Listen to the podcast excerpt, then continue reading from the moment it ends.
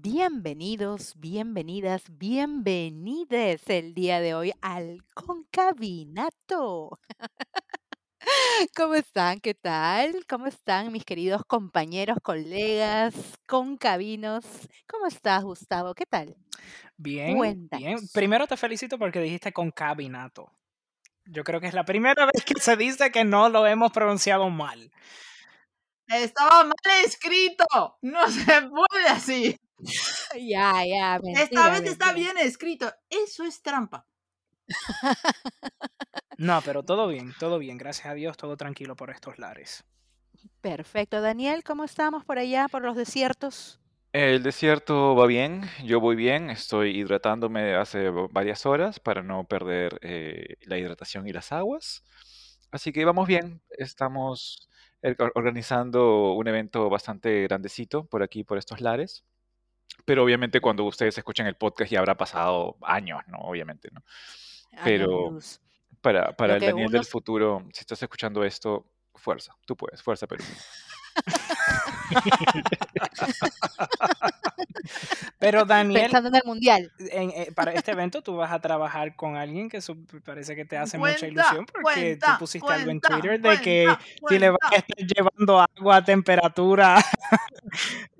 Hablábamos, en, en- hablábamos de fans en el anterior podcast, pero aquí Daniel es un grandísimo fan de un compañero de cabina.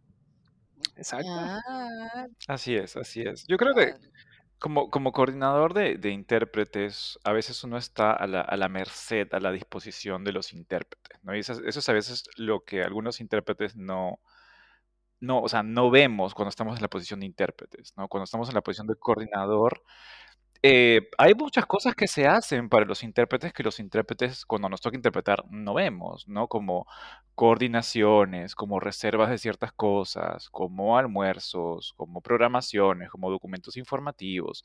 Y a veces como intérpretes, sí, es, lo interpretamos y lo hacemos bien, pero los coordinadores también tienen un gran trabajo de que el inter, o sea, los coordinadores, ¿no? Tienen el gran trabajo de hacerle la vida más fácil a los intérpretes, ¿no?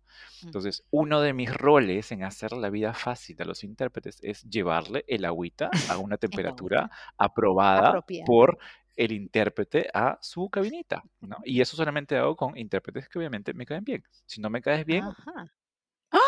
Ya sabemos entonces, ya sabemos que si estás interpretando y Daniel no te trae agua, X, Ya ya. sabes por qué. Por ese motivo y por el respeto al medio ambiente, yo me llevo mi botella de casa. Porque uno peores nunca cosas se sabe. han dicho de mí. Ah, o sea, bueno, así que ya saben, colegas en el mundo entero, si en algún momento les toca a Daniel como coordinador, Llévate el agua de casa. Y lleven agua como, como Aida. No acepten agua de Daniel. Exacto. Aceptar lo justo de Daniel, ¿eh? Y poco más, no te creas. Aida, ¿cómo vas tú? Pues replanteándome cosas. No, en serio. ah, bien, todo bien. Eh, el tema de hoy, sorprendentemente, no es eh, las labores de repartición de bebidas refrescantes de Daniel, ni tampoco cómo coordina eventos. Hoy vamos a hablar de fantasmas. Ay, pero es que no me dejó ni siquiera presentar el tema y le estaba simplemente dando el pase a que salude. Qué barbaridad, esta mujer adelantada, adelantada es. Es por el horario. Aparte que, aparte que, obviamente estoy en la preocupación si realmente lo que toma Daniel es agua u otro, otra No cosa. vamos No a entrar en vamos a entrar en esos detalles el día de hoy, pero sí, ciertamente hoy vamos a hablar sobre fantasmas, sobre los retos que tenemos los intérpretes independientes, llámese al otro lado del charco, autónomos, ¿no es así, eh, Aida? Los Sí. Los free- los freelancers y hablar un poco sobre eso, ¿no? Sobre cuáles los tiempos donde hay mucho trabajo, poco trabajo, la conciliación entre lo que es la vida familiar, profesional, tenemos vida, la competencia, no sé, diferentes te- temas que podrían ser de el interés de todos, todas y todas. A ver, Aida, cuéntanos, pero estábamos buscando antes de empezar eh, cuando hablábamos un poco sobre el tema, hablábamos sobre quizás ese, ese miedo que tenemos como autónomos, como independientes. Y buscamos por ahí una definición que ahora la profe Aida va a compartir con todos nosotros. Música clásica, por favor, de fondo. No, no, no, no, a mí reggaetón. No. un reggaetón, un, póngale un reggaetón. Dame un reggaetón o algo para. Ya que vamos a meter miedo, mételo bien, ¿no? No. Ahora, en serio, eh, em, hablamos de fantasmas porque en el fondo es eso, nuestros miedos son un poco nuestros fantasmas, son miedos que muchas veces acumulamos desde el principio de nuestra formación, que vamos arrastrando, ¿no? Como ese fantasma que es esa imagen que tenemos todos de la sábana con la bola de metal ahí pesando, que arrastramos y que va haciendo ruido. Me estaba acordando ahora de la canción de, de Florence and the Machine, ¿no? Lo de a mí me encanta llevar a mis demonios aquí a la espalda y, pesan y no hay manera de bailar con ellos colgándose aquí como una mochila. Y es un poco esa mochila de miedos y que vamos acumulando en qué momento nos pueden atacar, en qué momento tenemos que ser conscientes de cuál es su importancia y su peso. Y cuando estábamos buscando definiciones de miedo, pues eh, decidimos buscarlo en una fuente muy fidedigna y fundamental para la investigación, que es el Urban Dictionary. Y ahí, curiosamente, a la hora de hablar de miedo, utilizan una cita de Frank Herbert y de su novela Dune, eh, Dune en España, o al menos en alguna parte de España. Eh, y es eso, el miedo mata la mente, el miedo es la pequeña muerte que conduce a la destrucción total, afrontaré mi miedo, permitiré que pase sobre mí, a través de mí, y cuando haya pasado, pues seguiré escrutando el camino. Y cuando ya haya pasado el miedo, pues solo estaré yo. La idea está bien, ¿no? O sea, Qué romántico. Urban Dictionary, el dudario por, el, por excelencia. Urban Dictionary for the win, ¿no? Y cuáles son los grandes miedos que tiene un intérprete, sobre todo cuando no trabaja en plantilla, no tiene esa seguridad de que todos los meses entra X dinero o que todos los meses va a haber X proyectos. ¿Qué hace uno cuando ya ha terminado su formación, ha dado el paso al mercado con lo difícil que es, ha entrado en el mercado ya es intérprete de pleno derecho, pero con eso no hemos terminado ese camino. ¿Cuáles son los grandes miedos? A ver, Daniel, para ti, en tu opinión, ¿cuál es lo que te tiene a veces sin dormir pensando en... Mm"? Tengo muchos, o sea, tengo muchos miedos. Bueno, no sé si tengo uno, muchos uno, miedos. empieza con uno. Creo que el primer miedo que enfrenté, enfrenté en mi carrera, y creo que es un miedo que es común para todos los que comenzamos o cuando comenzamos es voy a encontrar trabajo, ¿no? Me El miedo a encontrar ese primer contrato de trabajo o morir de hambre, si realmente lo que estudié me va a permitir comprarme mi casa de playa, mi auto. o mi casa, que es de playa. Empieza con una, luego ya te piensas la segunda. pagarme Alquilar un mis cuartito o algo, ¿no? alquilar un auto o simplemente vivir de eso, ¿no? Ese es el gran, el, el gran miedo, ¿no? Voy a poder vivir de eso. Y es un miedo que yo tenía cuando yo eh, comencé, lo tenía medianamente porque yo tuve la oportunidad de, de comenzar a trabajar antes de terminar la carrera. Entonces, digamos que no me enfrenté 100% a ese miedo, pero obviamente cuando uno cambia de trabajo so- entre proyecto y proyecto, siempre hay ese miedo que existe, nunca me van a volver a llamar, ese es el final de mi carrera. Todo mal. Sí, y es, es un miedo que yo tengo cada vez que sale publicado un episodio del podcast, ¿no? Exactamente. Sí, el miedo a que después de este podcast ya no nos llame nadie es real. Ah, no, pero este miedo que dices, primero has utilizado el pasado, todavía lo sientes hoy por hoy. Eh, sí, definitivamente. Lo que pasa es que he aprendido a, abrazar ese miedo, a querer ese miedo y que ese miedo se vuelva un amigo y un fiel compañero, ¿no? Y mientras salto de proyecto en proyecto, eh, he aprendido a querer ese miedo y he aprendido a apreciar los cambios y la incertidumbre y que la incertidumbre es buena y todo esto, ¿no? Entonces, es, creo que es un, cambio de, chip, ¿no? Un cambio de, mentalidad. La, incertidumbre es parte un poco de la vida, creo yo, del independiente, ¿no? El, el no saber qué pasa o el tener, lo puedes ver desde otro lado, la libertad o el tiempo tan extenso o limitado y va a depender obviamente de factores no solamente personales, sino en mucha medida los externos. Me llaman, no me llaman, eh, ¿cuándo me llamarán? Lo estoy haciendo bien. me estoy equivocando, no me llaman porque he hecho algo mal. Pero yo creo que, yo creo que el miedo, los temores que sentimos los independientes son como las necesidades de la jerarquía de Maslow. Em, que hay, hay ciertos temores que son básicos, ¿verdad? Y, y esa jerarquía es una pirámide y está la base y uno va subiendo y con cada nivel que uno pueda satisfacer de sus necesidades, uno automáticamente pasa al siguiente nivel, el nivel superior de necesidad. Y yo creo que con los miedos es lo mismo, o sea, eh, la primera pregunta que uno se hace cuando se gradúa es, ¿me van a dar trabajo? ¿Voy a poder comer? ¿Voy a poder comprarme ropa, un hogar donde vivir? O sea, como que ya cubrir las bases. Y entonces cuando te llega el trabajo, lo voy a hacer bien. Y, cuando, y cuando uno hace el trabajo, aunque lo haga bien, me volverán a llamar. Tendré una carrera entera. Y entonces, supongo que como que al final sería no sé, una realización profesional plena de que voy a poder La hacer los eventos que quiera y, y cobrar lo que me dé la gana y Mm, ser de esas viejas glorias y estar una vida entera interpretando. Bueno, no, ¿verdad? Viejas glorias como... Ah, whatever. Sí, Pero me entienden, ¿verdad? O sea, como que tiene sentido lo que... Ajá. sí. Perfectamente. Cuando muchas veces empiezas, te fijas en referentes de gente que está más arriba y piensas que los miedos que tú tienes al iniciar llega un punto en que desaparecen. Entonces, una de las cosas, yo ya llevo varios años trabajando, no sé si entro en vieja gloria o en gloria que está envejeciendo. No, no sé siquiera si me puedo considerar una gloria. He llegado a la Es gloria. ¿Cuándo gloriosa, llegas es a la gloria? O simplemente estoy envejeciendo y punto, ¿no? Aida, eres gloriosa. Inglorious, in- in- inglorious Famous old woman. babies.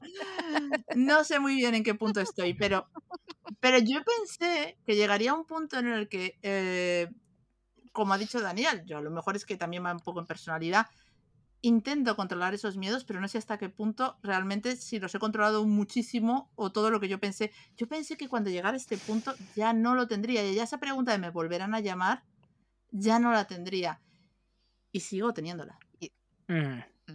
Pero ese es el peligro de uno compararse con personas que tienen décadas de experiencia. O sea, uno cuando ve la trayectoria de esa persona dice, wow, todo lo que ha logrado. Es como cuando uno lee la biografía de alguien, qué sé yo, súper famoso y uno dice todas las cosas que pudo hacer durante su vida entera, pero es que eso está reducido a, a un libro de 180 páginas y, y está hecho para hacer, o sea, una- leerlo y, y que uno sienta que, wow, cada instante de la vida de, de esa persona fue, no sé, un fuego artificial. Em, pero, Mm, En que realidad todo son más sí. luchas, ajá, ¿no? pero uno no yo, yo piensa en los, claro. las épocas de 7, 8 meses que no llegaba tanto trabajo o que decidieron separarse completamente de un campo. Y eso, hay mucho de eso en la interpretación. Hay personas que se van y no interpretan un año, dos años, deciden hacer algo diferente y vuelven. Viviana Tipiani, ¿alguna vez has sentido un, un miedo? Me gustaría ver si, saber si Viviana Tipiani ha sentido miedos eh, Sí, profesionales. varios. Muchísimos, como todo humano mortal. No creo que me sienta nada diferente y especial. Yo creo que sí, yo creo que un poco como va Ida, ¿no? Eh, uno piensa de que los miedos se te van a ir eh, en algún momento de la vida, de la his- la historia profesional, porque ves quizás o imaginas que alguien que ya tiene Mm, los años de carrera ya lo superó, pero yo creo que eh, es un poco el que te acostumbras a que están ahí contigo, los puedes a veces gestionar de mejor o peor manera, dependiendo un poco también de la personalidad, de qué tanto, qué tanta comodidad tienes frente a ciertas situaciones de angustia, de incertidumbre, como mencionabas al comienzo, o eh, y también qué tanto disfrutas o quieres tú eh, a, nivel, por ejemplo, de, de vida personal, ¿no? Yo, por ejemplo, pienso al comienzo era mucho más ligera, ¿no? De equipaje en el sentido, bueno, no, acá ya estoy empezando, tengo que cubrir ciertas necesidades básicas y siempre muy positiva y optimista, quizás a veces pienso que demasiado en el sentido de que sí, va a pasar y voy a conseguirlo. Y quizás esa mentalidad a mí me ha ayudado a no sentir tan fuertes ciertos temores que quizás ahora, por ejemplo, en tiempo de pandemia sí fueron gigantes y mm, crecieron como monstruos y tú Ujú. decías, hey, hey, para, porque si es que te dejas comer por eso, no vas a seguir adelante, Sí. ¿no? Y, y es muy frustrante. Y es mucho más lo que tú te haces a ti mismo, o sea, que ese miedo te bloquee más allá de lo que realmente está pasando ahí afuera, ¿no? Eso, eso de me van a llamar, yo lo escucho de otras colegas y yo digo, no, pero es que tú eres buena, te van a llamar. Hay otras personas, sí, hay gente nueva en el mercado también, gente que cobra tarifas muy variopintas, sí, pero si tú sabes que tu trabajo es bueno y, y eres eh, alguien ahí que está constante y que hace, eh, obviamente, no, no está sentado en sus laureles esperando qué va a pasar, sino que se mueve y es activo y busca, de- te llegan las cosas. Y, y sí es cierto que hay veces es mucho más complicado que otras, dependiendo de la coyuntura nacional, internacional, pero yo sí creo que, que se puede vivir del trabajo, pero que los miedos de independiente no se van. Pueden evolucionar, pueden ser menores o mayores, pero ahí te van a acompañar, entonces hay que hacerlos amigos. No sé qué piensan ustedes. Un gran miedo que creo que fue un miedo reciente que sintieron varios colegas, sentimos, creo que todos los colegas, fue este gran cambio que vino con la pandemia, ¿no? Y digo esto con mucho miedo de que abra una caja de Pandora que no se cierre, ¿no? El COVID, ¿no? La, la pandemia y cómo cambió la interpretación, porque yo en más de una oportunidad yo pensé, esto se acabó, ¿no? Los eventos Mm, presenciales se Sí, acabaron. Creo que lo pensamos muchos, sobre todo al principio. Y, y realmente, desgraciadamente, eh, bueno, luego tuve que hacer como un examen de conciencia, ¿no? El tarot, las velas y toda la parte espiritual, ¿no? Para ritual ¿no? De florecimiento. Mató un gallo, consultó Chamanes en el todo, Amazonas. hizo de Lo, todo. lo que hace la Leyó la gente hoja de coca. decente, todo, todas las hojas, todas las cocas, ¿no? Em, y las revisé y luego de centrar mis chakras y realmente dije, no, espera un ratito, ¿no? Papi, espera un ratito, no pienses en esto, Definitivamente Netflix no nos va a hacer de sponsor. ¿eh? eh, toma las cosas en frío y, y ya está, ¿no? Pero sí pude observar que los miedos de otros colegas llevaban a, a una mala toma de decisiones que se traducía en cambio de tarifas o no me van a llamar. Y como no me están llamando yo voy a cobrar lo más bajo posible por un periodo de tiempo y voy a aceptar malas condiciones porque tengo mucho miedo de que ya no pueda interpretar nunca más. Y, Mm, y no solamente, bueno, no es que una persona lo haga, si lo hace una persona, bueno, en fin, pero si lo hacen varias personas, ya causa un miedo, un miedo colectivo, ¿no? y un efecto, un efecto dominó. Claro. No, y en Sí. general es que el miedo es muy mal consejero a la hora de tomar decisiones. A ver, dicho esto, que levante la mano el que nunca jamás ha tomado una decisión con un poco de miedo basado. O sea, todos e- estos errores en mayor o menor medida los hemos cometido todos, porque todos tenemos miedo. Sí. Y es siempre muy mal asesor, siempre tomas decisiones precipitadas, no con la cabeza fría. Y es verdad que la pandemia, sobre todo al principio, era muy difícil tomar decisiones con la cabeza fría porque era una situación completamente nueva, no sabíamos qué iba a pasar, el mercado no sabía por dónde iba a tirar y cuando Ujú. hablabas con los compañeros todos teníamos miedo y el miedo se retroalimenta. Entonces tú te comías el miedo de los demás, estabas en las reuniones online con otros compañeros porque solo te daba miedo, pero juntos también. Era, sí. Sentías acompañado, de nuevo, no Sí, solo en toda la angustia, ¿no? Mm. Y es verdad que eh, yo creo que en mayor o menor medida todos es posible que hayamos tomado decisiones no del todo correctas. Que luego hayamos ido rectificando, mejorando o pausándonos.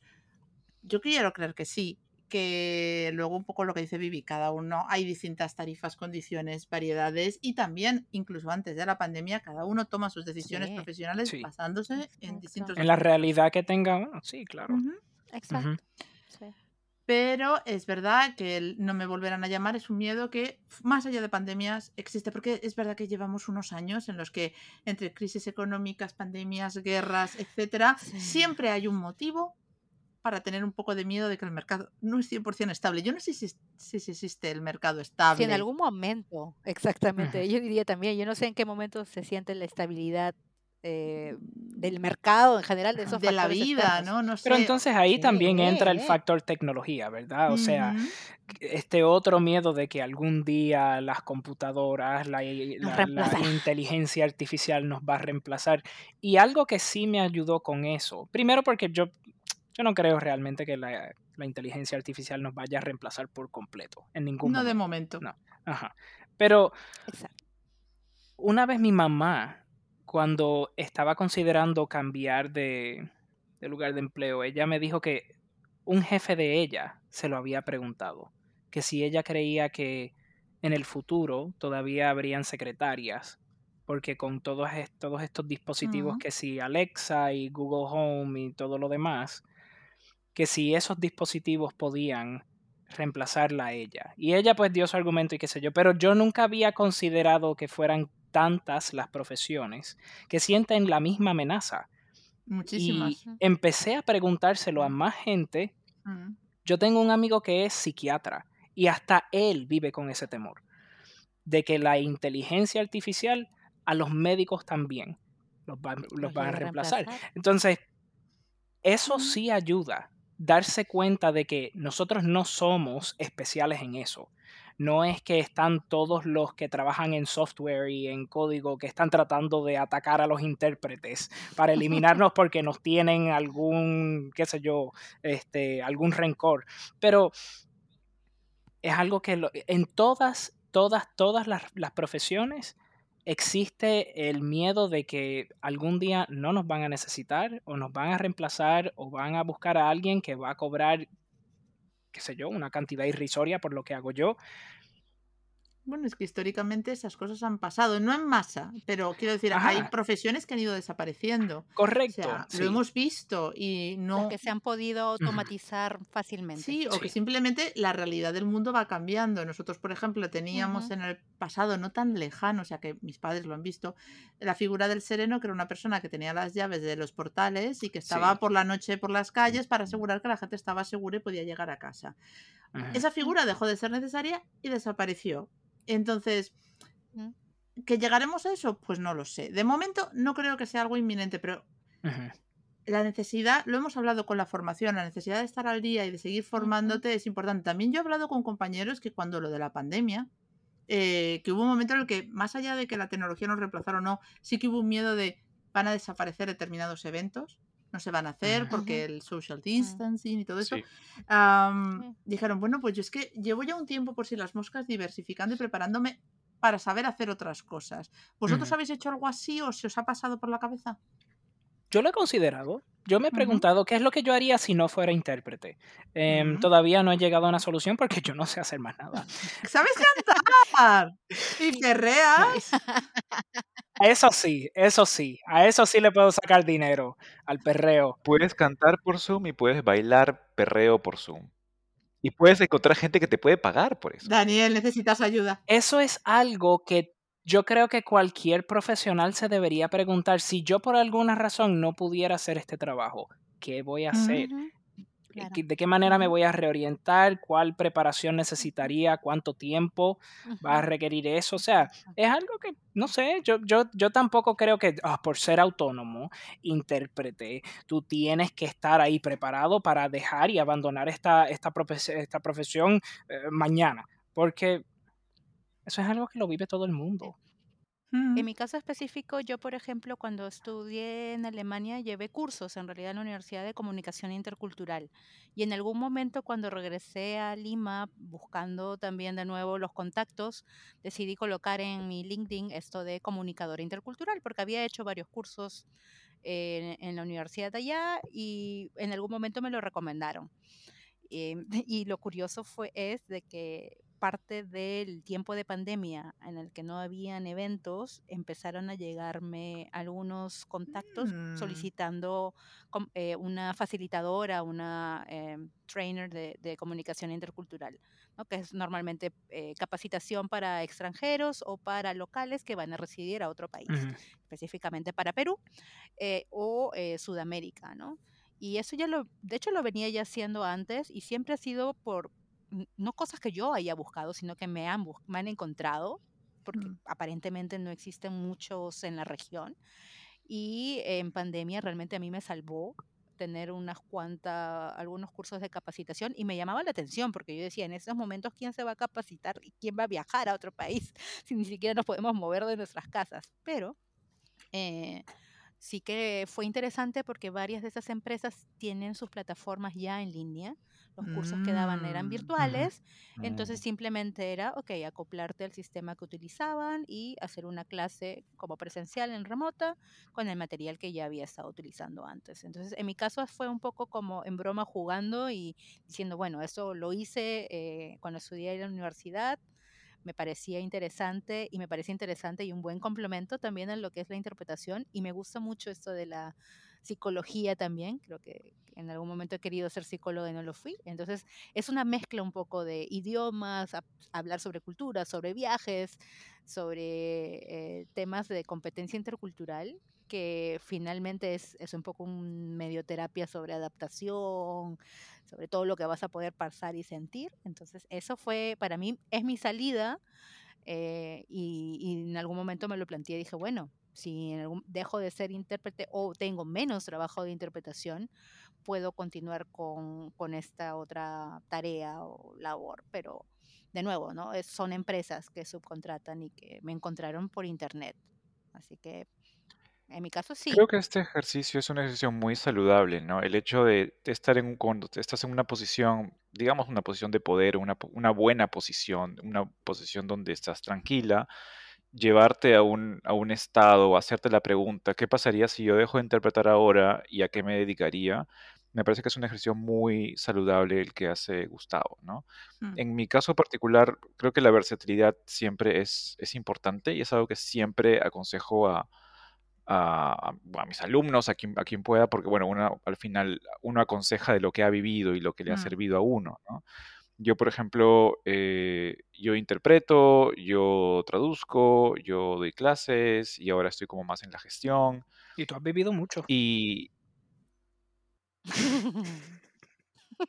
Te acaban de llamar viejo.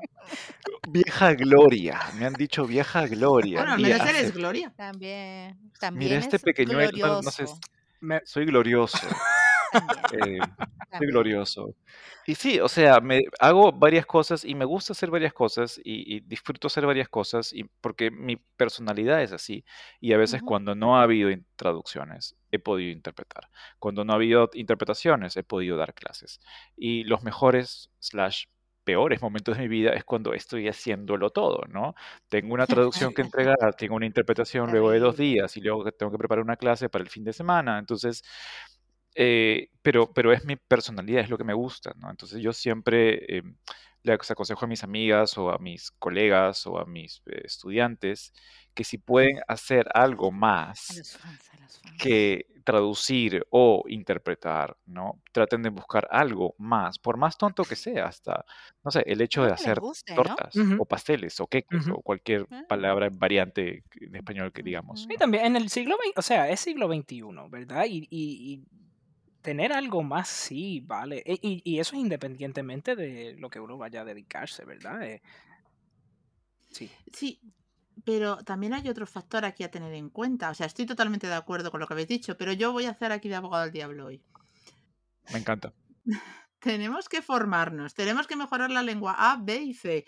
Tenemos que eh, trabajar muy bien, trabajar con compañeros, pero al mismo tiempo tener unas segundas opciones, formarnos en otro campo.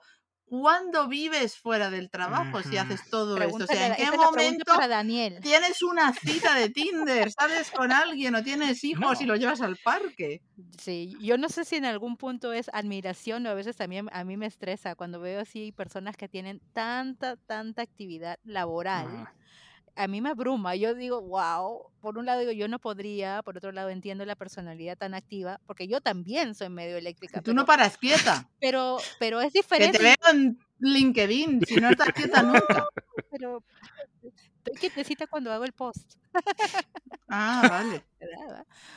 Pero no, o sea, pero eso de hacer, ¿no? En- traducir, interpretar, uff, yo a mí solamente con la lista ya me cansé.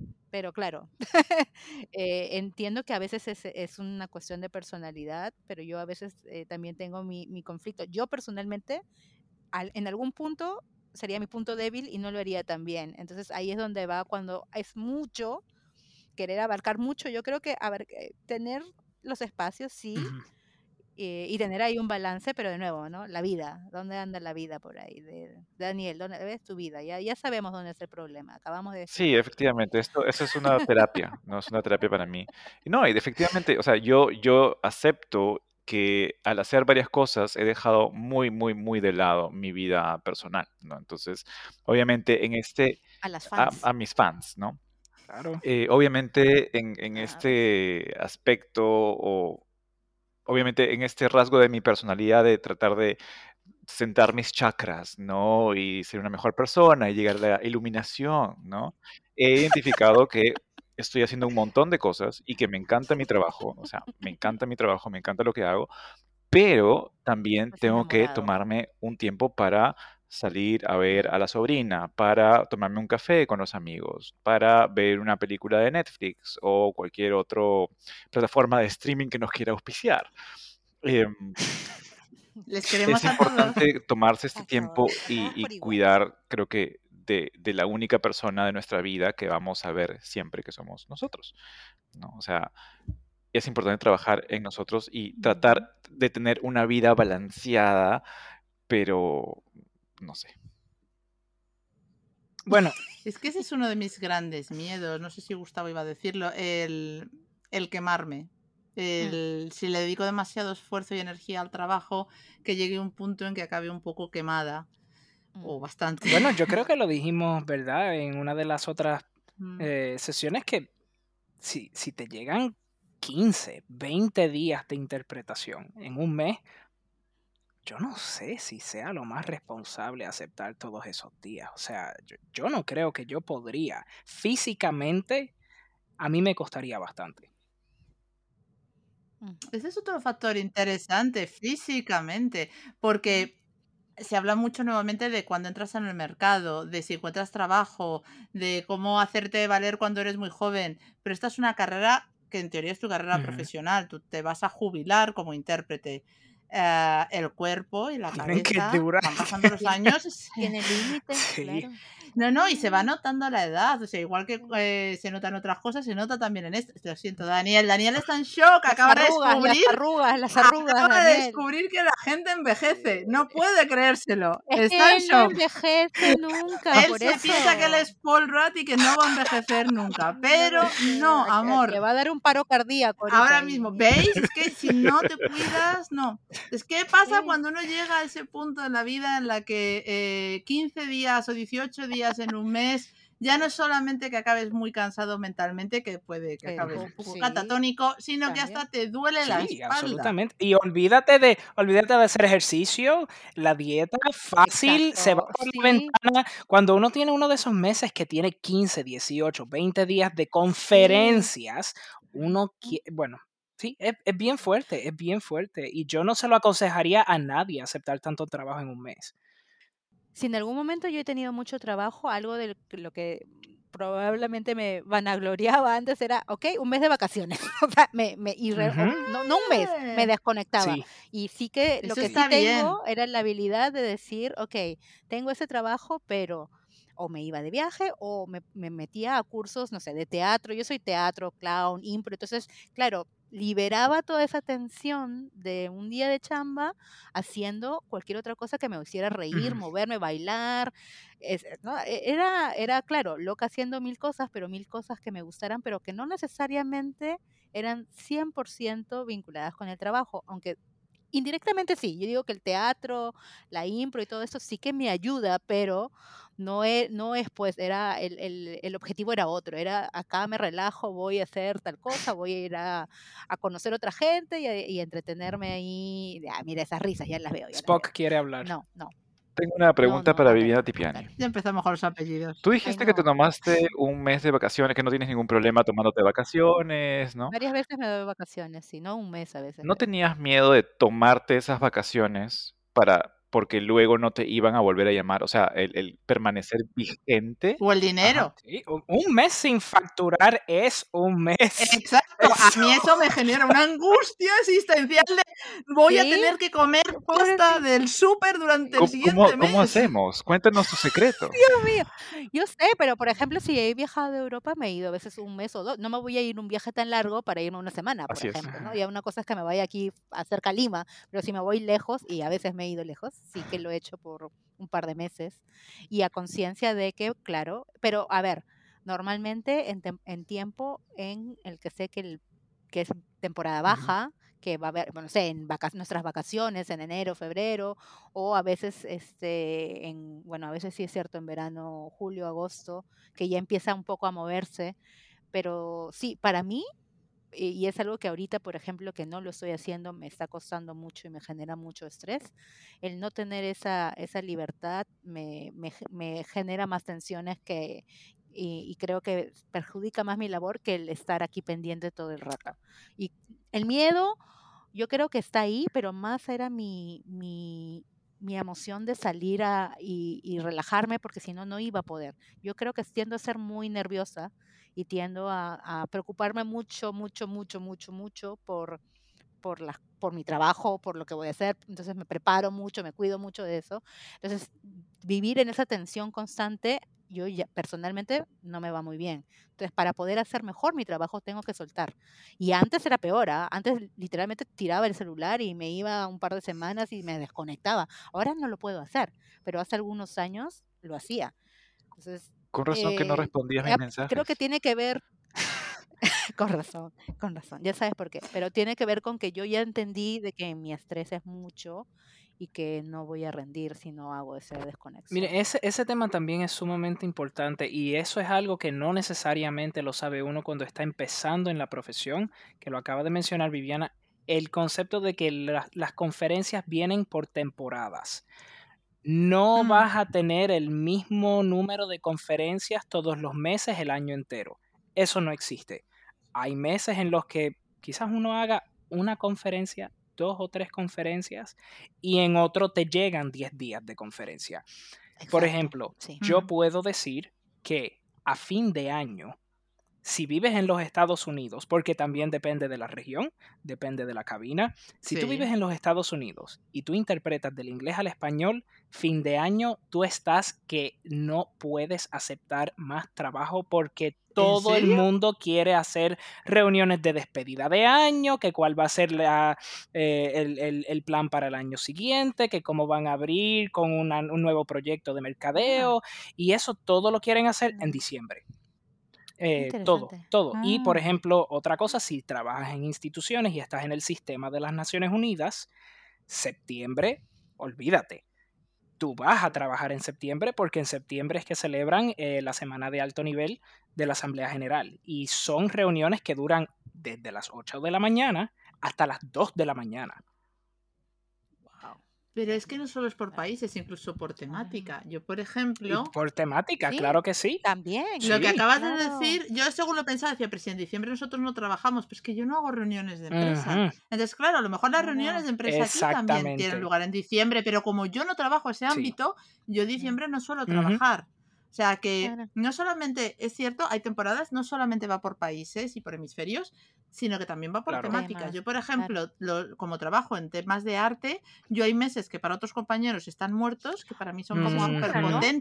Como Claro, yo tenía un febrero a Claro. tope. Es verdad que este año en España febrero ha sido bueno en general porque enero fue bastante flojo debido a la Omicron.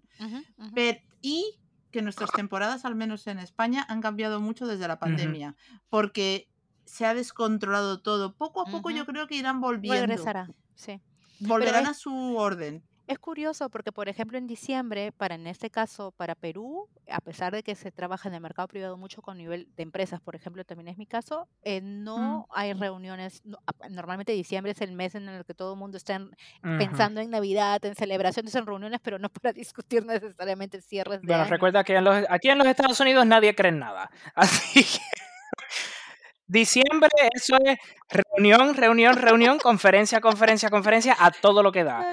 Em, Ac- sí, acá es pura celebración de Navidades y de fiestas, así que se olvida mucho de, de tanto trabajo. Pero ese podría ser, diciembre, enero, febrero es ese podría ser un temor, una preocupación que sienta alguien que está empezando en el campo y que diga, Ah, bueno, estuve trabajando constantemente dos meses corridos y qué pasa que de la nada no me han No llamado me tanto. llaman. O sea, no necesariamente es que lo hiciste mal, es que exacto, es temporada bajó. bajó. Una cosa que también ayuda con el miedo es, o que me ha ayudado con el miedo, eh, y es porque a veces soy medio control freak, es eh, hacer un registro de las reuniones y identificar cierto tipo de patrones, ¿no?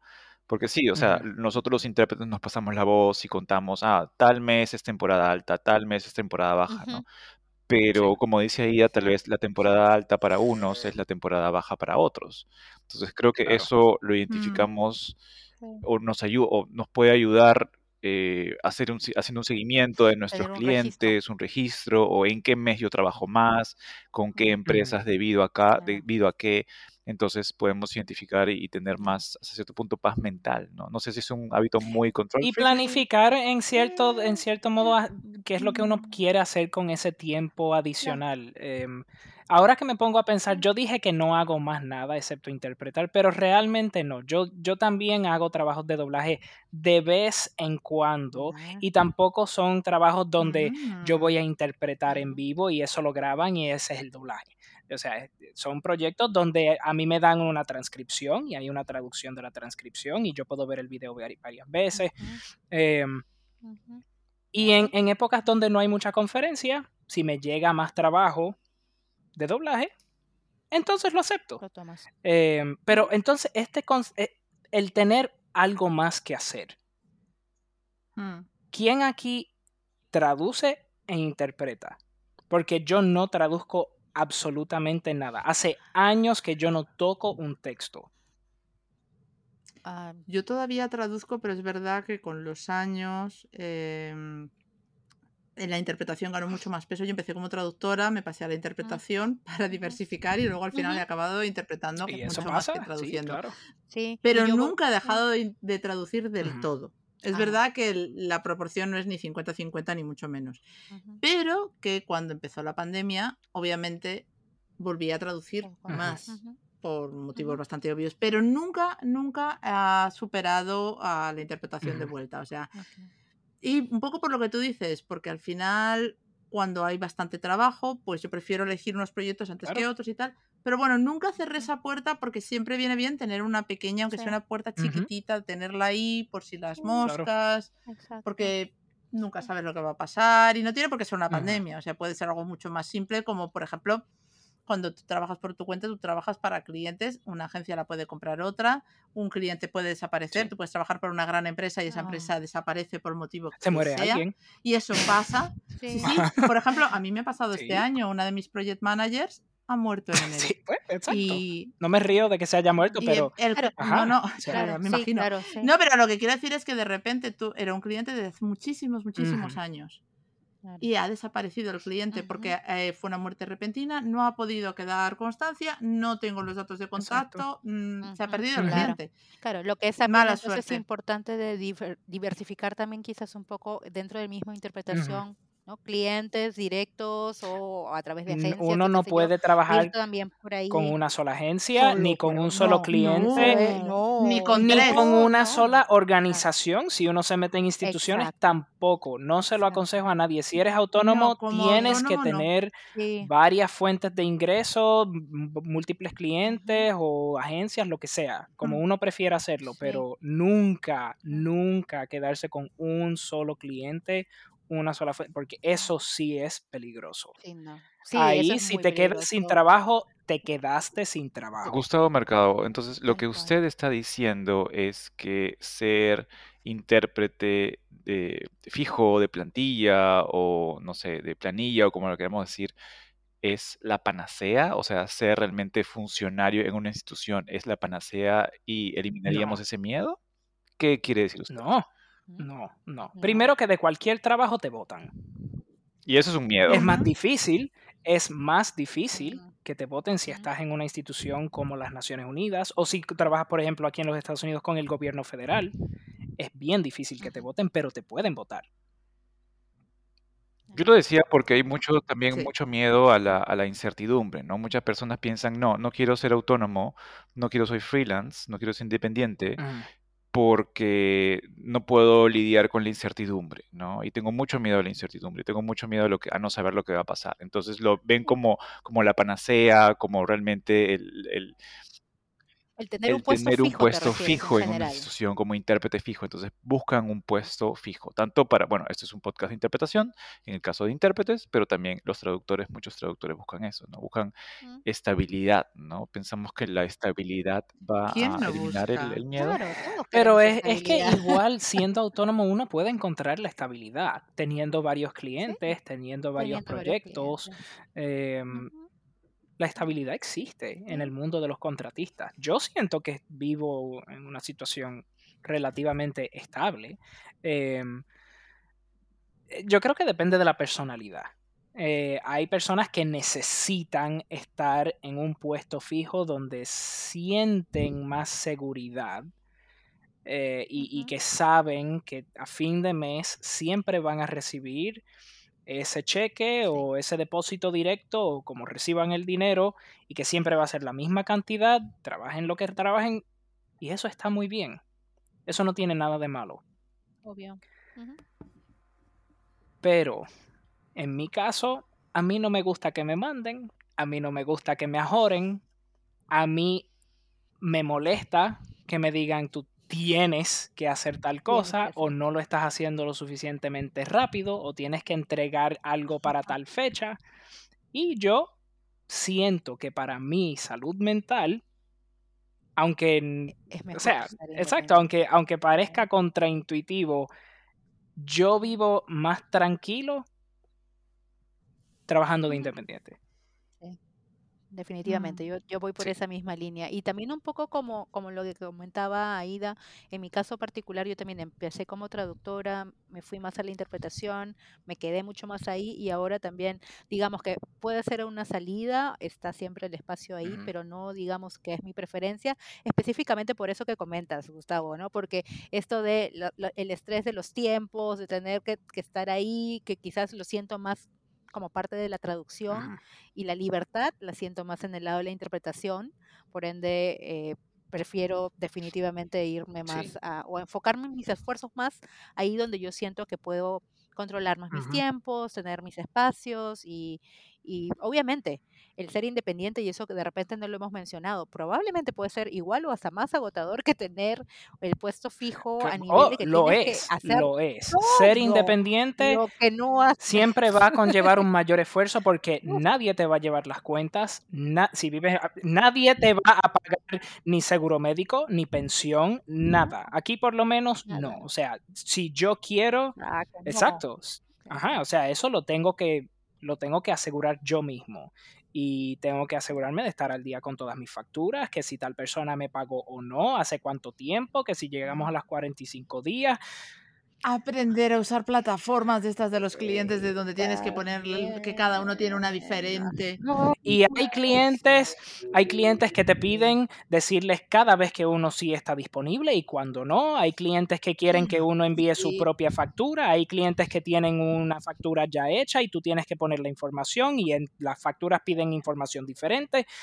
Es más esfuerzo Es, si me lo preguntas a mí. definitivamente. Sí, sí, Sí. totalmente. Bueno, nunca he trabajado como en un puesto fijo, pero definitivamente es, eh, yo creo que tiene que ver con eso, ¿no? Tienes que ver las ventajas y desventajas y definitivamente eso también genera tanta tensión, pero al mismo tiempo tienes que, tiene que gustarte, Sí. o sea, ti- tienes que ver ahí los pros y los cons y saber No sé, a o dónde, sea, dónde quieres ir sí, ¿no? sí y no. Yo creo que depende. Em, yo pensaba que iba a ser pésimo para esas cosas, pero cuando me lancé y, y dije, ok, ya, a pecho, full, yo voy a ser autónomo y vamos a ver cómo va la cosa, resultó que no, o sea, yo lo hice bastante bien y ahora no me molesta. Eh, de hecho, a mí me satisface hacerlo porque digo, wow, mira, o sea, llevo mis cuentas, lo hago todo bien y no tengo problemas en ese aspecto que sí me preocupaba. Y ese podría ser un Mm. temor que tenga alguien, que, ah, que yo no sé si pueda aprender a hacerlo yo mismo. Sí se puede Bueno, en el peor de los casos siempre puedes Sí. contratar a un contable. O sea, es un gasto más, pero si eso te, ges- te gestiona, te genera, no sé hablar, te genera tanto miedo, Sí. pues en el momento que empiezas a ganar un poco más de dinerito, para tu salud Claro que sí. mental, contratas a un contable y te aseguras de que no te meten una multa por no pagar los Ujú. impuestos. Tal cual. También, Sí, absolutamente. sí. A mí quizá lo que más me gusta de ser autónomo, a ver, yo reconozco que el miedo y la certidumbre están ahí y no me los he logrado quitar y me encantaría, pero todavía no. También creo, insisto, que va mucho con personalidad. Pero para mí, aparte de lo que has dicho de tener una persona que me dé instrucciones o no, a mí eh, creo que cada proyecto siempre tienes una persona que te da instrucciones y tienes un compañero con el que tienes que llegar a un acuerdo, tienes que trabajar. Hay cabinos con los que es más fácil, otros con los que es menos fácil pero tengo variedad, no solo variedad de temas, sino variedad de jefes que me mandan y variedad de compañeros en cabina. O sea, vamos a poner el peor, peor de los casos. Un proyecto que el tema no me interesa nada, que la persona que me da las órdenes em, es un déspota y que tengo un compañero al lado que ha descubierto la colonia más potente de Dior y se ha bañado en ella. O sea, todo lo peor. Daniel lo hace por si acaso, Sentaman, si tienes que trabajar con él en un futuro, en un pasado, en algún momento, Ya sabes. Atención al momento honorífico. No, pero ah, la cuestión es, en el peor, peor de los casos, yo sé que ese proyecto dura uno, dos, tres días y que luego pasa otra cosa. Ya fue. También. Y es mucho más fácil que estar en una oficina o estar en un equipo donde me va a tocar sentarme con el señor que se baña en Opium de Dior. Opium era de Dior, no sé de qué. Una de estas todos los días o al menos un día a la semana. Que tú Ya, y ya, al final hasta te gusta como huele la colonia, ¿sabes? Te la compras para olerla en tu casa. Ya por costumbre, ya que vas a hacer. Sí, o sea, ya sabemos quiénes no van a estar en una oficina juntos por mucho tiempo. De aquí del equipo. Una mareada. es que puedo oler a Daniel desde aquí, ¿sabes? Disclaimer, yo no me echo tanto perfume. Ah, Él ha dicho que sí, disclaimer totalmente no válido. el lenguaje no verbal habló por él, habló por él. de no escuchen sus palabras, no saben lo que nosotros hemos visto en pantalla. Y olido. No, aquí nadie me ha olido. Solamente la única persona que está más propensa a olerme es Viviana. Ay, Dios santo. Esto.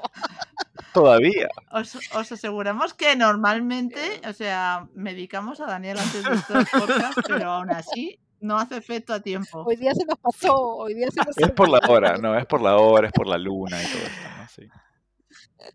Es el agua que ha tomado. sí. Todo mal, Yo todo les mal. dije, no era agua. ¿Veis cómo los miedos son reales? Sí, hemos hablado tanto sobre miedo, sobre formas de quizás superarlos un poco.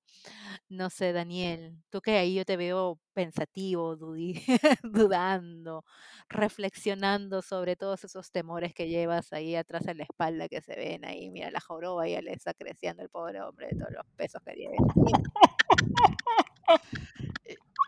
Me está dando pena, Daniel, y todo. ¿eh? Con su perfume, lo Él solapa. está contemplando cómo nos va a atacar por haberle dicho viejo ya tantas veces todos durante ahora este episodio. todo. Pero no pasa nada porque él le dijo a Vi- él, no, a Viviana no fue, a Aida le, le dijo vieja. Hombre, Bueno, pero en este Sí, caso todavía tiene su lógica. Soy mayor que él. Vamos, creo, no sé.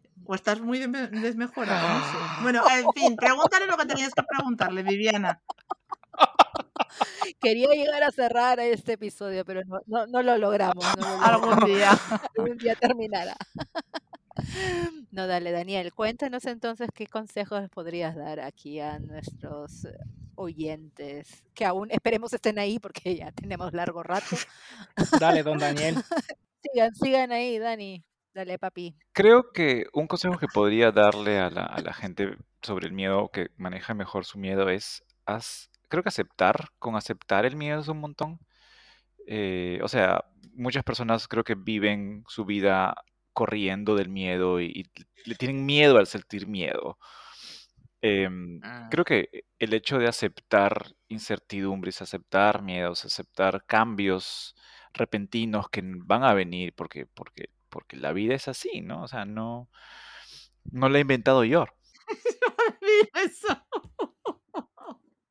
Lo siento. Pasemos, pasemos. Ok, Gustavo.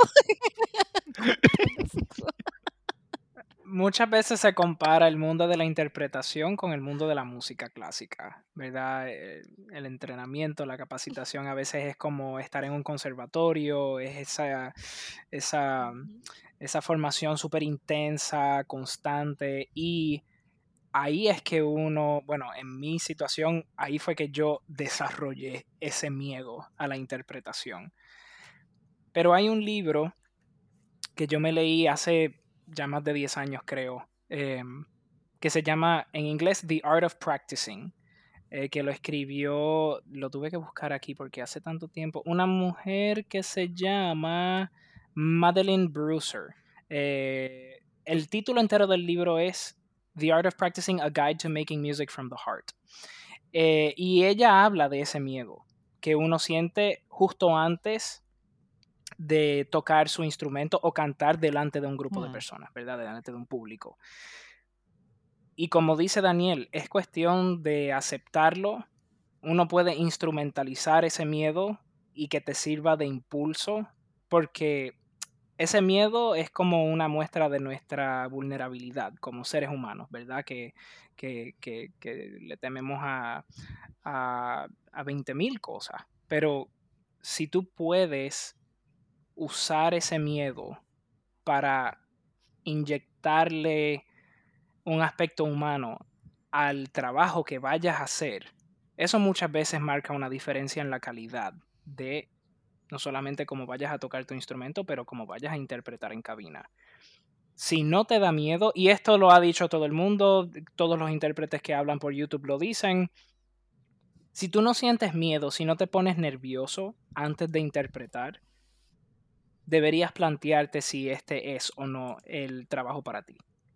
Porque si no te importa, si tú entras a la, a la cabina y dices, bueno, voy a interpretar y lo demás que se joda, es que no, no te apasiona, no, no te interesa cómo salga el resultado final. O sea, ese miedo es algo bueno, significa que te importa cómo vas a hacer tu trabajo. Entonces, no temerle al miedo, ¿verdad? El, no tenerle miedo a tener miedo. Los miedos son normales. Aida. Em, y, y, un shot de ron antes de entrar a cabina siempre ayuda. Siempre ayuda. Oh, sí. No, oh, sí. No. Sí, sí, sí. No. Sí. No, no, a ver, Después, si bebes, lo que no quieras. conduzcas, Antes, si bebes, no. no, interpretes. Son Para calentar las, las cuerdas vocales, Después, es, es para... También te digo, yo después de ocho horas de cabina me meto un ron y lo siguiente es averiguar dónde está mi cama porque ya se Ahí acabó. quedó, ahí o sea, hasta quedó. ahí hemos llegado. Y esto puede que esté basado en hechos reales o no, pero en un congreso, después de ocho horas, nos invitaron a la terraza, ya había terminado todo, y nos invitaron a un mojito. Yo descubrí dónde estaba la piscina en esa terraza.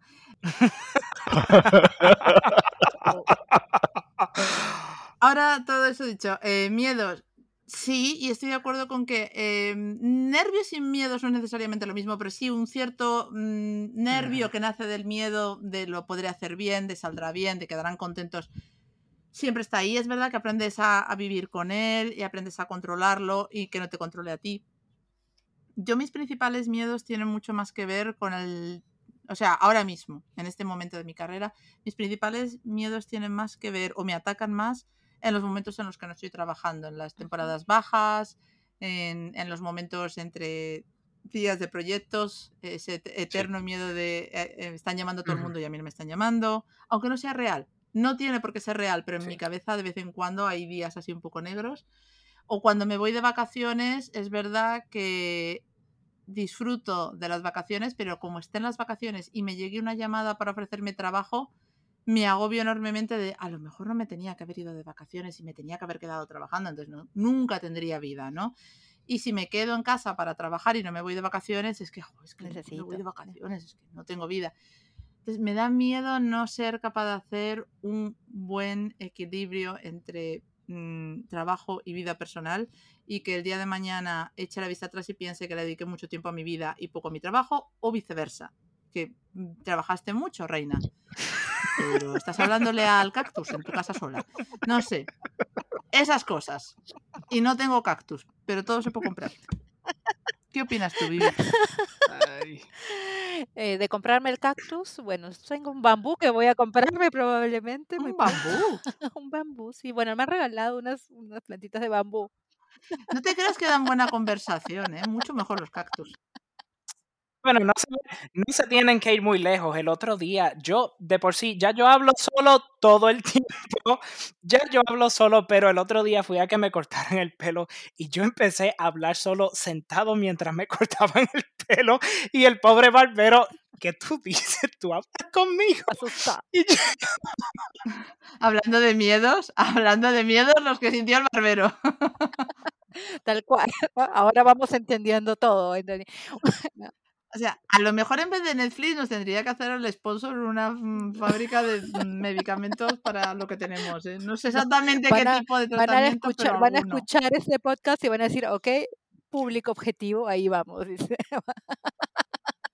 Estas profesionales con tantos temores y miedos. Bueno, yo diría que quizás un poco esto, lo que estamos haciendo, y mucho más allá de hablarle al cactus o al, o al bambú, el hecho de conversar con otras personas, con otros colegas y compartir esos temores, esos miedos, y poder reírse uno de ellos. Tal cual, como lo hemos hecho hoy día y, y entender de que son parte de que todos, empezando eh, a, no sé, a, en una, a unos cuantos años de haber pasado varias cabinas eh, por medio, o quizás cuando ya estamos En en, en esas etapas tan gloriosas de nuestra profesión, eh, vamos a tener esos temores y esos miedos y que, y que de repente van cambiando un poco de matiz, pero que nos están acompañando y probablemente otras profesiones también lo tengan, como bien decía Gustavo. Así que yo creo que el, el compartirlos, Eh, con eso no se te va a quitar el miedo. no, el compartir, no, la- el miedo va a estar ahí en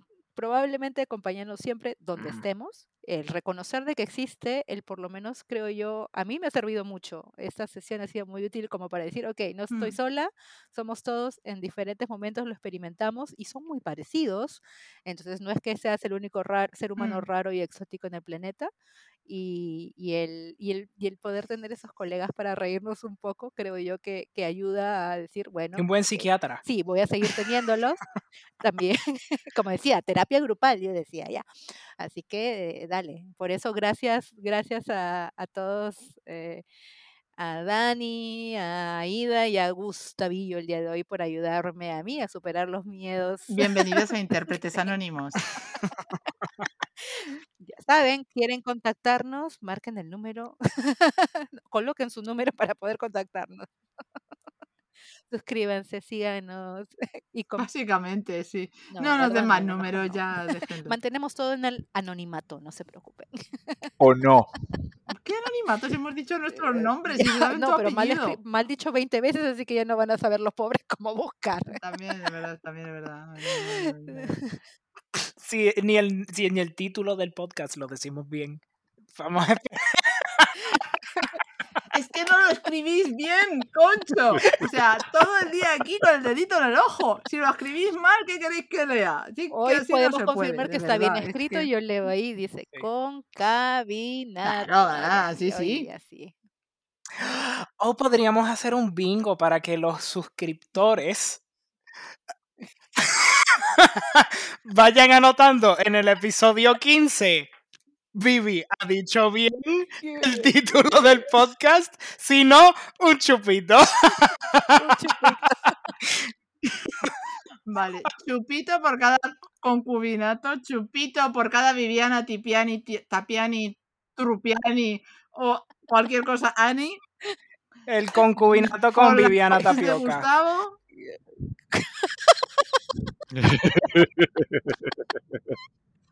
En fin, si alguien sabe hacer cócteles y quiere hacer un cóctel para celebrar el podcast 15, que aparentemente Gustavo en su cabeza está convencido que vamos a llegar hasta ahí, pues ya sabéis. Si no nos quitan de las redes. Exacto, nada. Muchas gracias entonces por acompañarnos hasta el final y nos vemos. Cuídense hasta la próxima. luego. Chao. Adiós.